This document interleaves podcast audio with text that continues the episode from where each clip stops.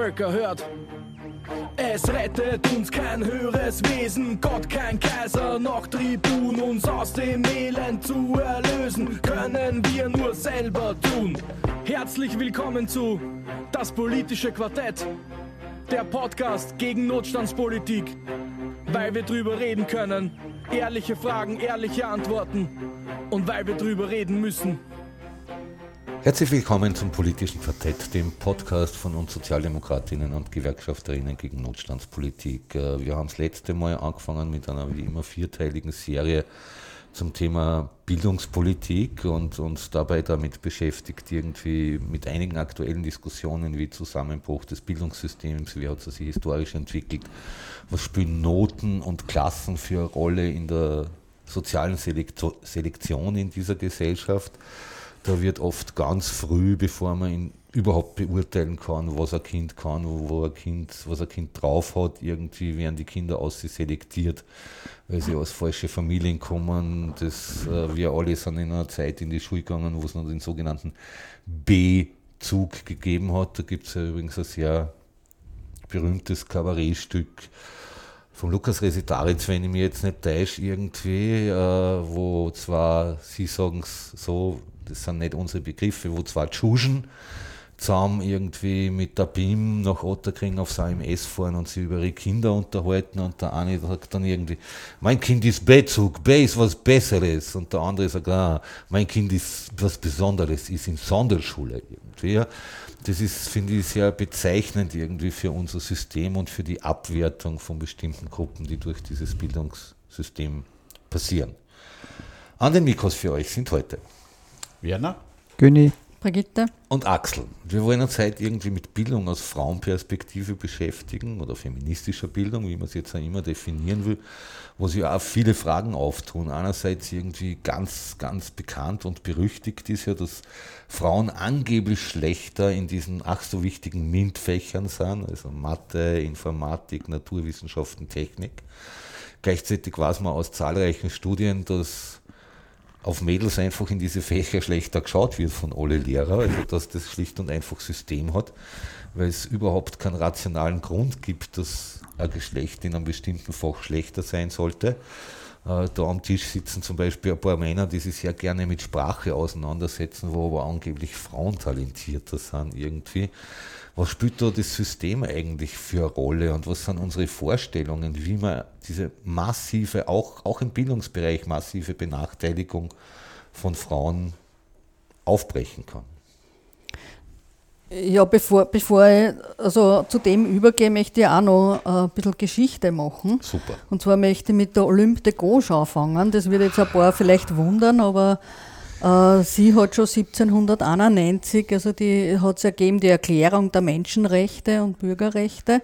Und das hat vor allem Männer betroffen. Und sie ist aber aufgestanden und gesagt, also Frauen wollen genauso beteiligt werden und hat dann die Erklärung der Bürgerinnen, äh, hat sie dann äh, niedergeschrieben und äh, hat das ans Kaiserhaus in Frankreich auch geschickt. Äh, nur sie ist für das dann verurteilt worden. Also es ist ja überhaupt nicht über das geredet worden, dass auch Frauen Rechte haben, äh, sondern im Gegenteil, also ähm, sie ist ausgebuht worden, würde man heute sagen, und äh, dann äh, später eben verhaftet worden und getötet worden.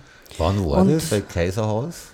Das war 1791. Also okay, aber da war ja gerade Republik, oder? Genau, ja. Und äh, dann muss man sich ja anschauen, denke ich mal, wann kennen denn Frauen überhaupt, also wie hat denn die Schulbildung ausgeschaut und ab wann haben denn Frauen überhaupt eine, eine höhere Bildung gekriegt. Ne? Weil Männer waren ja grundsätzlich dagegen, dass Frauen überhaupt eine Bildung kriegen und wann dann war es ja nur, ist ja nur darum gegangen, also die Hausarbeit kennenzulernen, ja, vielleicht noch ein bisschen Sprachen oder so. Und selbst das haben sie ja nur Bürgerliche leisten können. Also Arbeiterinnen oder so, die haben ja gar nicht die Möglichkeit gehabt, dass da dann äh, eine Ausbildung kriegen, weil sie schon sehr jung, also als Kinder noch in, in die Fabriken arbeiten gehen haben müssen. Ne? Und so haben zum Beispiel Gymnasium, also in einem Gymnasium haben Mädchen erst 1878 gehen können und auch da haben sie, sie müssen die Kenntnisse quasi privat erwerben. Ja, also die haben einen Privatlehrer braucht. Ne? Und auch wiederum ist das eine Geldfrage gewesen. Ne? Und auf die Uni, also eine noch höhere Bildung, haben sie überhaupt erst ab 1897 gekriegt dann. Nicht? Und da auch nur auf, zuerst auf der philosophischen Fakultät, später dann also auch auf der medizinischen Uni und äh, erst 1919 dann zum Beispiel ein Jus-Studium anfangen können. Ne? Und bei der katholisch-theologischen Fakultät dauert es sogar bis 1945. Also. Und das, das, denke ich mal, spielt eine, eine sehr große Rolle. Denke mal, wenn man über, über Bildung, über feministische Bildung spricht, ja, was, was bedeutet das? Ne? Und wie wirkt es nachher? Nicht? Und das wirkt ja auch bis heute noch, dass eben Frauen oder vor allem eine schlechtere Ausbildung haben, sagen wir so. Nicht? Und obwohl also äh, obwohl also Frauen die Mehrheit der Bevölkerung in Österreich darstellen, also wir haben knapp 51 Prozent sind Frauen, ähm, ist es nur immer so, dass äh, Männer eher also äh, repräsentiert sind in diversen, jetzt sage ich mal, Firmen oder höheren Funktionen oder ähm, äh, in politischen Funktionen auf der Uni ist es mittlerweile ein bisschen besser, weil da die, die also Frauen schon die Mehrheit stellen, stellen. Aber dennoch denke ich mir, äh, sind wir noch immer nicht da, wo wir sein wollen. Ja? Also wenn ich denke an gleicher Lohn für gleiche Arbeit, ja, dann, dass die Frauen dafür eintreten, ja, da, dazu bedarf es Bildung. Ja? Und wo werden, äh, sage ich jetzt einmal, Frauenbildung oder Gender, so wie man es heute sagt, ne?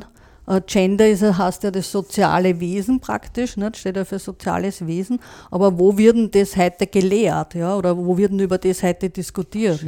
Also wenn man, wenn man gerade, jetzt, jetzt sage ich mal von Jugend an, ja, also das müsste meiner Meinung nach schon im Kindergarten und in der Schule eigentlich schon gelehrt werden. Ja? Was bedeuten die Unterschiede Männer, Frauen? Ja? Also von, und ich rede jetzt dann gar nicht, es geht ja dann noch weiter mit Transgender und, und diverse Gruppierungen. Ne? Ich, ich finde ich find das genau so schön spannend, wie, wie unser Leben und unser System nicht funktioniert. Wir geben den Frauen zu 85, 90, 95 Prozent die Elementarpädagogik in die Hand, die Volksschulen, die Unterstufen und sagen ihnen, bildet doch bitte alle gleich aus und am Ende des Tages stimmt das nicht.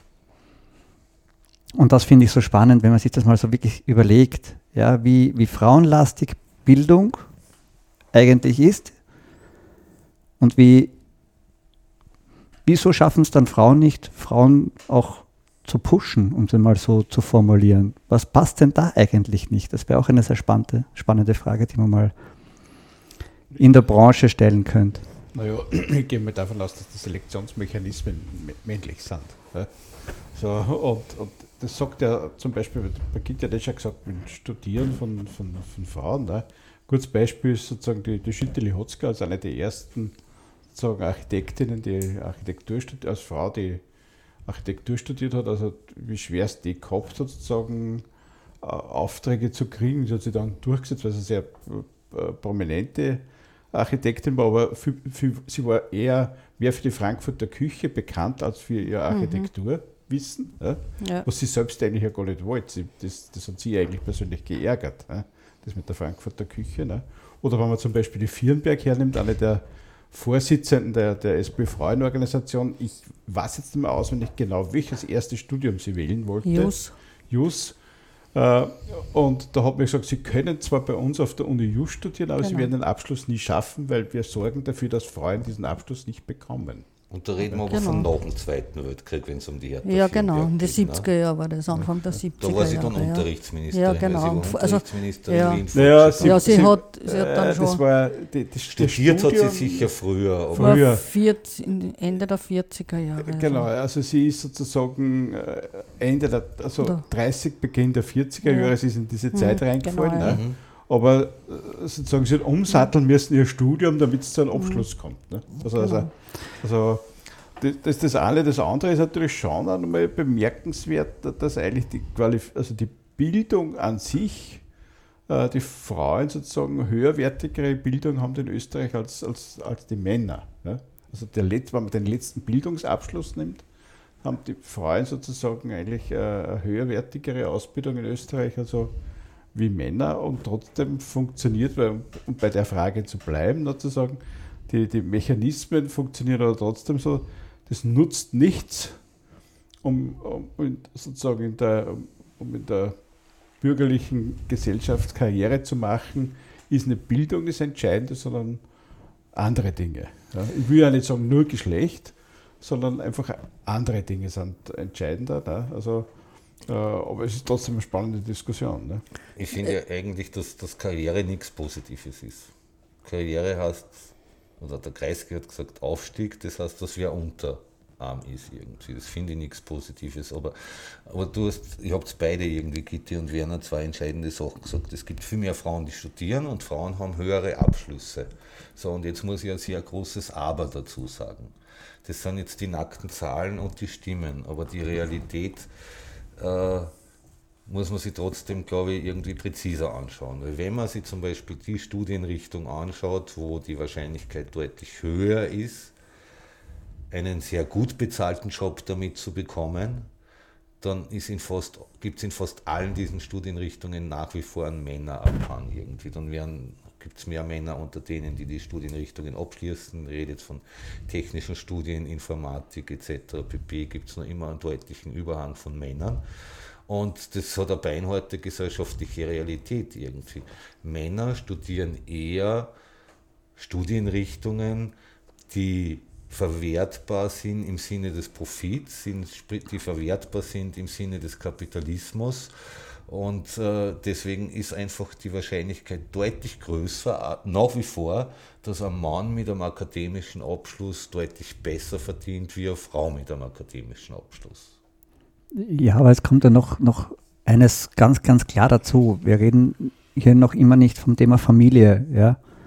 Wir reden noch immer von einer männerdominierten Gesellschaft, die Familien prägen und wo einfach die Gesellschaft Frauen in die Mutterschaft zwingt und wir noch immer nicht bereit sind, diese Gleichstellung im Elternleben zu sehen, dass einfach viel mehr Männer zu Hause bleiben und Frauen weiter arbeiten gehen können.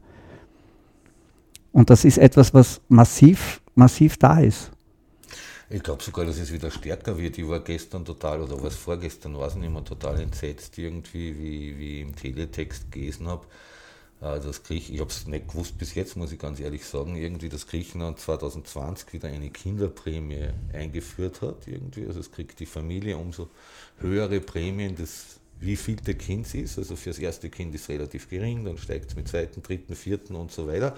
Und die ist gerade wieder erhöht werden. Natürlich mit dem klassischen Argument, irgendwie Geburtenrückgang, irgendwie wir brauchen und so weiter und so fort wo dann immer vergessen wird, dass es zwei, drei Milliarden Menschen gibt auf der Welt, die all diese Jobs sehr gerne machen würden irgendwie und weiterhin in Armut leben. Aber ich habe mich dann echt bösartig fragen müssen, und wann führen Sie jetzt das Mutterkreuz wieder ein? Ja. Ich, ich, möchte jetzt auf das, was der Werner auch gesagt hat, nicht? also äh, noch einmal zurückgehen. Und zwar geht es da um, also, weil du gesagt hast, also sind auch höher, Frauen sind auch höher ausgebildet. Äh, der Frauenbericht im Jahr 2000, ja, also sind ja auch schon 20 Jahre her, aber hat immer noch gezeigt, also dass Frauen im privaten Bereich, was lebenslanges Lernen betrifft, ja, aktiver sind als Männer. Ja, und trotzdem werden sie aber schlechter bezahlt zum Beispiel. Nicht? Oder in der betrieblichen Fortbildung werden sie einfach äh, nicht äh, werden sie benachteiligt da teilweise, ja, weil eben äh, Kurse, Seminare zu Zeiten sind, wo sie einfach so wo wie du man davon ausgeht, dass sie bei den Kindern zu Hause genau. sind. Oder Genau. auch andere Betreuungspflichten haben. Ich würde es nicht nur und- auf Kinder reduzieren irgendwie, weil Ja. Auch in einem riesen überwiegenden Ausmaß zum Beispiel sind, dass es Frauen, die ältere oder pflegebedürftige Personen irgendwie daheim betreuen, die sich um behinderte Mhm. Familienangehörige kümmern und so weiter und so fort. Irgendwie. Und ich weiß auch nicht, wie jetzt zum Beispiel die Ausbildung in der Pädagogischen Akademie ist. Ja, da gehört ja auch viel mehr das Thema Gender zum Beispiel auch viel mehr behandelt, sodass dann auch die Pädagoginnen und Pädagogen äh, das lehren können. Und das, ich denke mal, da, da wird sich auch wahrscheinlich auch die Denkweise verändern. Ja? Also das, ich sage jetzt das an einem Beispiel, also nicht, nicht, dass man sagt, Frauen mehr in die Technik, sondern mehr Männer in die Hausarbeit. Also wir Ja. sehen das bei uns im Kindergarten oder in der Elementarpädagogik sehr, sehr deutlich, wie wertvoll Männer in dieser Branche sind, weil wir machen dort dieselbe Arbeit. Ich gehe genauso die Kinder wickeln, ich gehe genauso in die Küche, ich gehe genauso mit den Putzfetzen durch die Gegend. Klassische Stereotypen. Ja? Und wir machen aber genau dasselbe mit dem pädagogischen äh, Material, das da ist. Mit Singen, mit sonst was. Und man merkt es bei den Eltern, wie die drauf abfahren, wenn da ein männlicher Pädagoge da ist. Die Frage ist jetzt, warum gehen nicht alle dorthin und machen das, wo der Bedarf ja so groß ist? Und da sind wir dann einfach wieder beim Geld. Weil, wenn dann vielleicht noch zwei Leute wenig verdienen, die beide Pädagoginnen und Pädagogen sind, ja, irgendeiner muss dann nachher schauen, dass dann nachher für die eigene Familie wieder die Kohle reinkommt. Und ich glaube, das große Thema hier ist einfach Bezahlung. Wir haben, wenn wir jetzt Skandinavien hernehmen, da hat der Lehrer, die Pädagogin in der Elementarpädagogik beginnend einen ganz anderen Status, weil die halt für die Gesellschaft die nächsten Generationen ausbilden und dafür sorgen, dass die Facharbeiter, die bei uns ja alle fehlen, ja schon irgendwie die beste Betreuung bekommen. Dort wird aber auch ein anderes Gehalt bezahlt und dort wird auch ein ganz ein anderes System gefahren. Ja, und Gehalt ist gleicher Lohn für gleiche Arbeit oder gleichwertige Arbeit, das wird ja schon mehr als 100 Jahre gefordert. Ne? Das ist, glaube ich, also total das ist ja, der entscheidende Punkt. Ich meine, ich bin voll dafür, wenn mehr Frauen in die Technik wollen, dann müssen die Möglichkeiten geschaffen werden. Aber gleichzeitig, warum verdient man in der Technik besser wie in der Pädagogik zum Beispiel irgendwie? Das ist gesellschaftlich absolut nicht rechtfertigbar irgendwie. Wenn man jetzt wenn man jetzt zum Beispiel von Marx ausgeht, irgendwie der Marx hat irgendwie einerseits von Lohnarbeit gesprochen und andererseits von gesellschaftlich notwendiger Arbeit. Ja. Nicht jede gesellschaftlich notwendige Arbeit gibt es in Form von Lohnarbeit. Da hat es einen gewissen Nachholprozess gegeben seit die 70er Jahren, weil ja viele Sachen, die damals immer bei Frauen oder Frauen aufs Auge gedruckt worden ist, ich sage es jetzt absichtlich undiplomatisch, ist professionalisiert worden irgendwie. Egal, ob das jetzt im Bereich der sozialen Arbeit, der Pflege etc. pp. ist. Irgendwie. Das ist ein guter Fortschritt. Trotzdem gibt es noch immer urviel gesellschaftlich notwendige Arbeit, die unbezahlt ist. Und die überwiegend, nicht nur, es werden auch mehr Männer peu à peu, aber es ist eher ein Tröpfelbad als ein, als ein rinnende Duschen irgendwie, werden es mehr Männer, aber überwiegend werden viele Formen gesellschaftlich notwendiger Arbeit, wenn ich jetzt mal zum Beispiel von Politik und Vereinen absehe, weil da sind es wieder die Männer, ist auch gesellschaftlich notwendig, wird von Frauen gemacht. Ich habe äh, einen guten Spruch gehört vor kurzem, so, die, da hat gesagt, sozusagen eine Demokratie, die Geschlechterdifferenzen nicht wahrnimmt und sie beseitigt, ist keine. Ja. Also denke, es braucht ja gerade, nachdem eh die gesellschaftliche Diskussion um Demokratie entbrannt ist, was ich gut hätte, dass es diese Diskussion gibt.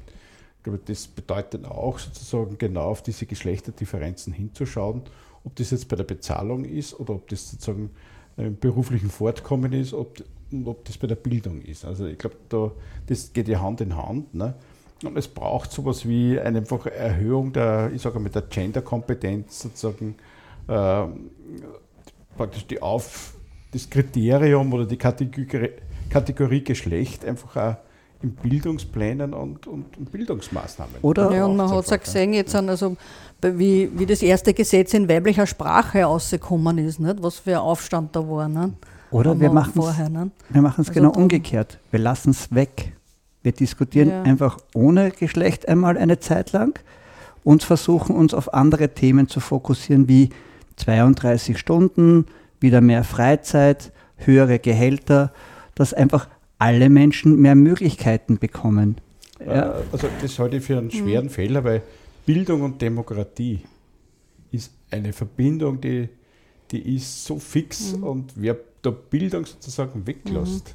nicht die So, Bildung. Ja, aber zur Bildung gehört eben auch sozusagen äh, genau auf diese Geschlechter, äh, äh, ich sage mal, auf, auf diese Gender-Kompetenz hinzuschauen. Ne? Die Menschen sind nicht gleich.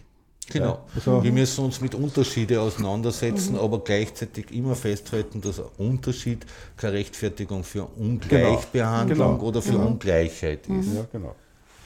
Ja, liebe Hörerinnen und Hörer, ich habe es total spannend gefunden, irgendwie muss ich zugeben. Das war der zweite Teil unserer Podcast-Reihe zum Thema Bildungspolitik. Beim ersten Mal haben wir, wie schon gesagt, haben wir uns auseinandergesetzt mit dem katastrophalen Zustand des Bildungssystems, irgendwie mit der Unsitte von Noten, die eigentlich nur der Selektion dienen, aber überhaupt nichts über wirkliche Leistung sagen. Äh, beim nächsten Mal Spoiler, Spoiler, Spoiler. Es sitzen da lauter Gewerkschafterinnen, zwei davon haben sogar viele Jahre ihres Berufslebens mit gewerkschaftlicher Bildung verbracht. Also wir haben uns mit gewerkschaftlicher Bildungsarbeit auseinandersetzen. Wenn euch unser Podcast gefallen hat, verbreitet sie ihn weiter. Ihr findet ihn auf die ganzen Podcatcher, auf unsere Social Media, auf unserer Website, auf widerstand.at. Gibt es uns eine Rückmeldung, wenn euch was gefallen hat oder auch nicht gefallen hat, wenn ihr Vorschläge für andere Themen habt. Das geht auch direkt in der Kommentarfunktion auf unserer Website, aber geht natürlich auch per Mail an kontakte auf widerstand.at. Äh, wenn Sie mal persönlich mit uns über diese ganzen angerissenen Themen diskutieren wollt, wir treffen uns jeden vierten Freitag um 19 Uhr im Roten Bogen in Wien. Außerhalb von Wien schaffen wir es leider noch nicht. Wir sind uns unserer eigenen Schwäche durchaus bewusst äh, und gleichzeitig hoffen wir irgendwie, dass Österreich und Deutschland irgendwie ihre Stärke im Kampf gegen den Faschismus, der momentan tobt, weiter beibehalten und dass es kein, äh, kein verglühendes Feuerchen wird, sondern zu einem Flächenbrand wird, irgendwie der, der den Kampf gegen den Faschismus tatsächlich erfolgreich zu Ende führt. Auch der hat ganz viel mit Bildung zu tun in meinen Augen und verbleiben damit wie immer mit einem herzlichen Auf, Auf Widerstand. Widerstand.